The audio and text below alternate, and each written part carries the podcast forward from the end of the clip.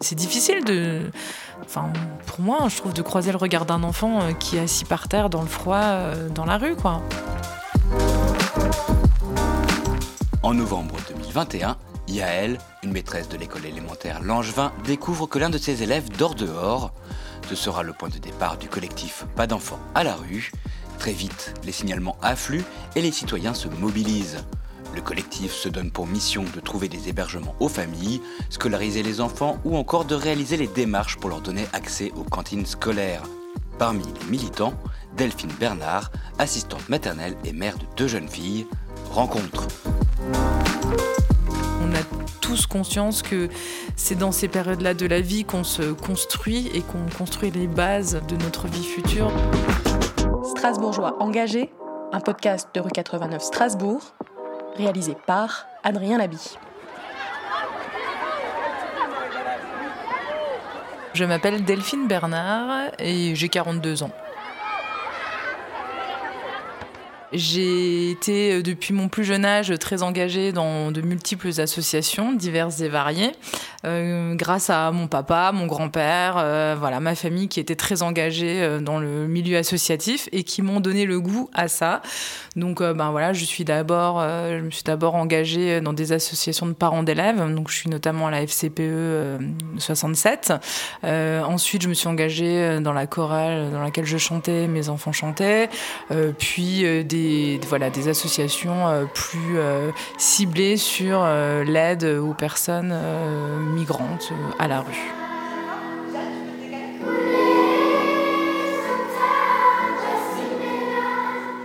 Il y a à peu près 3-4 ans, en fait, j'ai été confrontée à une famille qui était dans une condition ben, de, famille sans papier, arrivant d'Angola, et, et, qui faisait partie de la chorale à laquelle j'appartenais à l'époque, et qui, du jour au lendemain, s'est retrouvée envoyée en centre de rétention à Paris où nous, à la chorale, on n'a pas voulu l'abandonner et la laisser dans cette situation-là. Donc on a tout fait, tout mis en œuvre pour, ben, pour la sortir de là. Et on a réussi à, faire de telle sorte euh, qu'elle puisse sortir.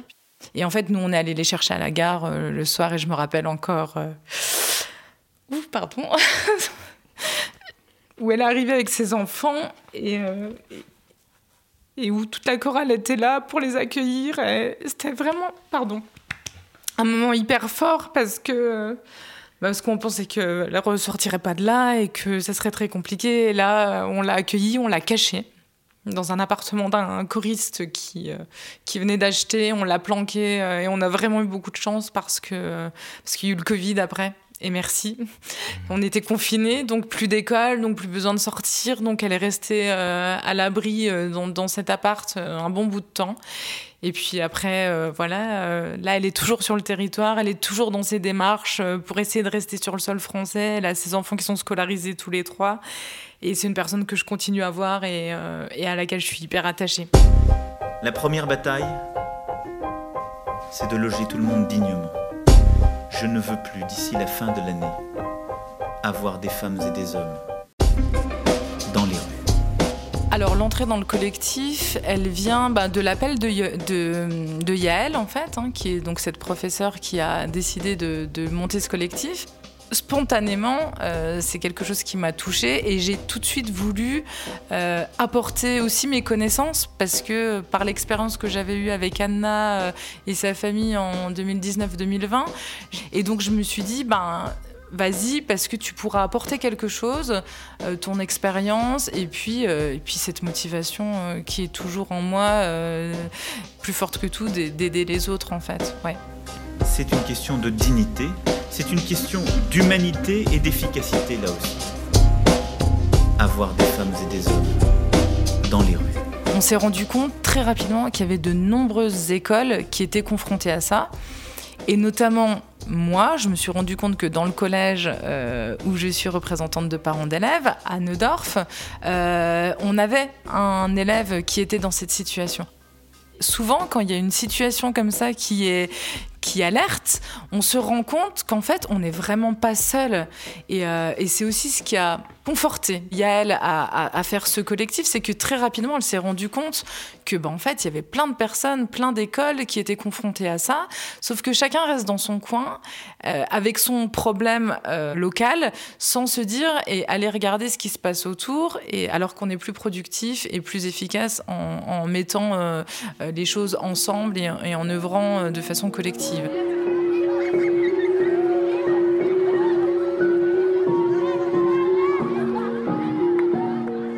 Quand moi j'accueille les petits que j'accueille qui ont entre, euh, allez, quand, ils arrivent, ils peuvent avoir deux mois et demi jusqu'à quand ils partent trois ans et demi, quatre ans, ça dépend. Euh, je, les vois vraiment dans leur plus tendre enfance et là où tout se construit. Et quand je vois des enfants du même âge euh, qui sont euh, dans la rue, dans le froid, sans jeu, euh, à jouer avec rien, avec des choses qui sont pas forcément propres, enfin, je me dis mais je, je peux pas, je peux pas rester, je peux pas rester à rien faire là et, et, de laisser ces gamins là sans solution. On se dit si c'était nos gosses qui étaient là dans la rue à la place, on aimerait qu'il y ait quelqu'un qui vienne nous aider, qui nous sorte de là.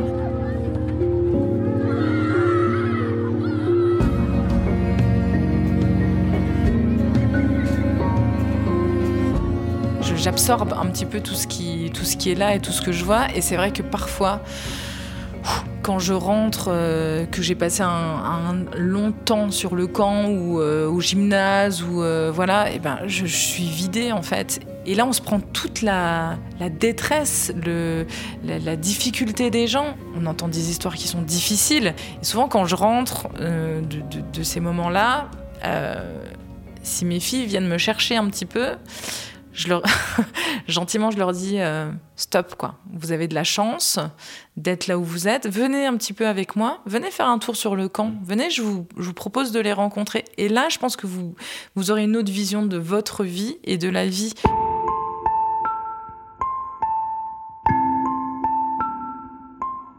Mes enfants, je, je, je, je les amène pas trop avec moi, en fait. Euh, elle voit beaucoup ce que je fais euh, à la maison parce qu'elle me voit faire mille trucs, préparer, euh, avoir des, recevoir des fringues ici, des couvertures, des légumes, des, livres, des, enfin voilà, etc. Plein de choses. Elle voit ce que je fais, mais c'est vrai que je les amène pas forcément sur le terrain. Bon, elles, sont déjà confrontées à tellement de difficultés et je pense qu'elles ont, elles l'ont en, visibilité quand elles sont à l'école. le gamin dont je vous parlais, qui était au collège, c'était un gamin de la classe de ma fille. Donc elles sont confrontées à ça. Mais ça suffit, je crois, de déjà la distance qu'elles ont avec ça, je pense que c'est suffisant. Et je suis pas sûre qu'elles soient en capacité d'encaisser tout ça. Donc je préfère pour l'instant les préserver. Elles font ce qu'elles peuvent à leur échelle. Elles sont engagées dans, des choses dans leurs établissements. Elles aident quand je demande, euh, voilà, trouver des fringues, etc. Elles, elles sont. Mais voilà, on en reste là en fait. Ouais. Un enfant euh, avec sa famille qui dort à la rue, c'est insupportable. Olivier Klein, ministre délégué à la ville et au logement. Chaque soir, j'ai demandé euh, au préfet d'être extrêmement attentif aux appels au 115, aux familles euh, qui ont des enfants pour qu'elles soient mises à l'abri. Je suis à la maison puisque je suis assistante maternelle et souvent, euh, ben, quand le dernier enfant part, euh, ben, je, moi je pars aussi pour euh, des réunions, des rencontres, des actions. et c'est drôle parce que souvent le, dernier parent qui, part il dit bon alors Tati, tu pars à une réunion? Bah oui, comme d'habitude. Voilà, c'est vraiment ça me prend ça me prend beaucoup de temps. J'ai besoin de ça aussi, moi, pour me nourrir et puis pour... Euh, euh, voilà, ça me fait du bien d'aller aider les autres et euh, mes enfants sont hyper conciliantes et vraiment, je les en remercie. Et mon chéri aussi, parce que, ben, franchement, je vois plus souvent les familles que, que, la, que, que parfois la, la, mienne, en fait.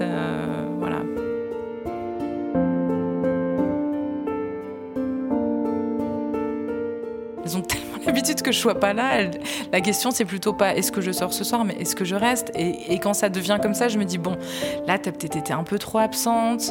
Euh, ou alors quand je leur dis bon, les filles, là, vous faites vos placards, vous me regardez si vous avez des trucs à donner. Non, mais maman, on n'a plus rien stop, il faut arrêter. Voilà, c'est des, rapports comme ça où elles sont là aussi pour me dire, euh, des fois, maman, c'est super ce que tu fais, mais regarde, t'es fatiguée, euh, t'as des cernes comme ça. Enfin, le dépeigne un tableau de moi, merci merci, mais, qui sont nécessaires pour moi? Parce que effectivement souvent euh, j'irai trop loin et elles sont là un peu pour me rattraper et me dire euh, on est là aussi, on existe, tu peux aussi t'occuper de nous.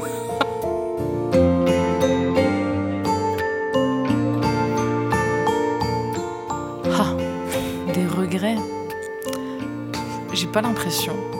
Parce que je me dis que quand je fais ça, je fais ce que je peux. Aussi, je regrette de ne pas avoir assez de temps parfois.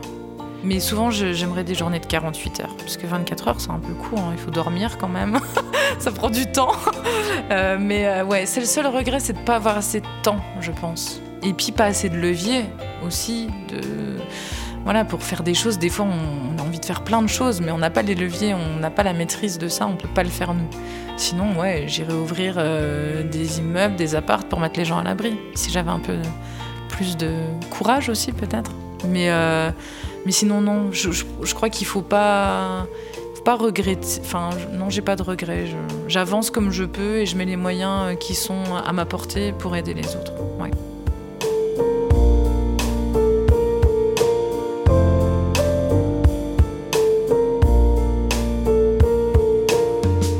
Strasbourgeois engagé, une galerie de portraits sonores qui donne la parole aux militants et militantes. Rue 89 Strasbourg est un média indépendant. Soutenez-nous, abonnez-vous.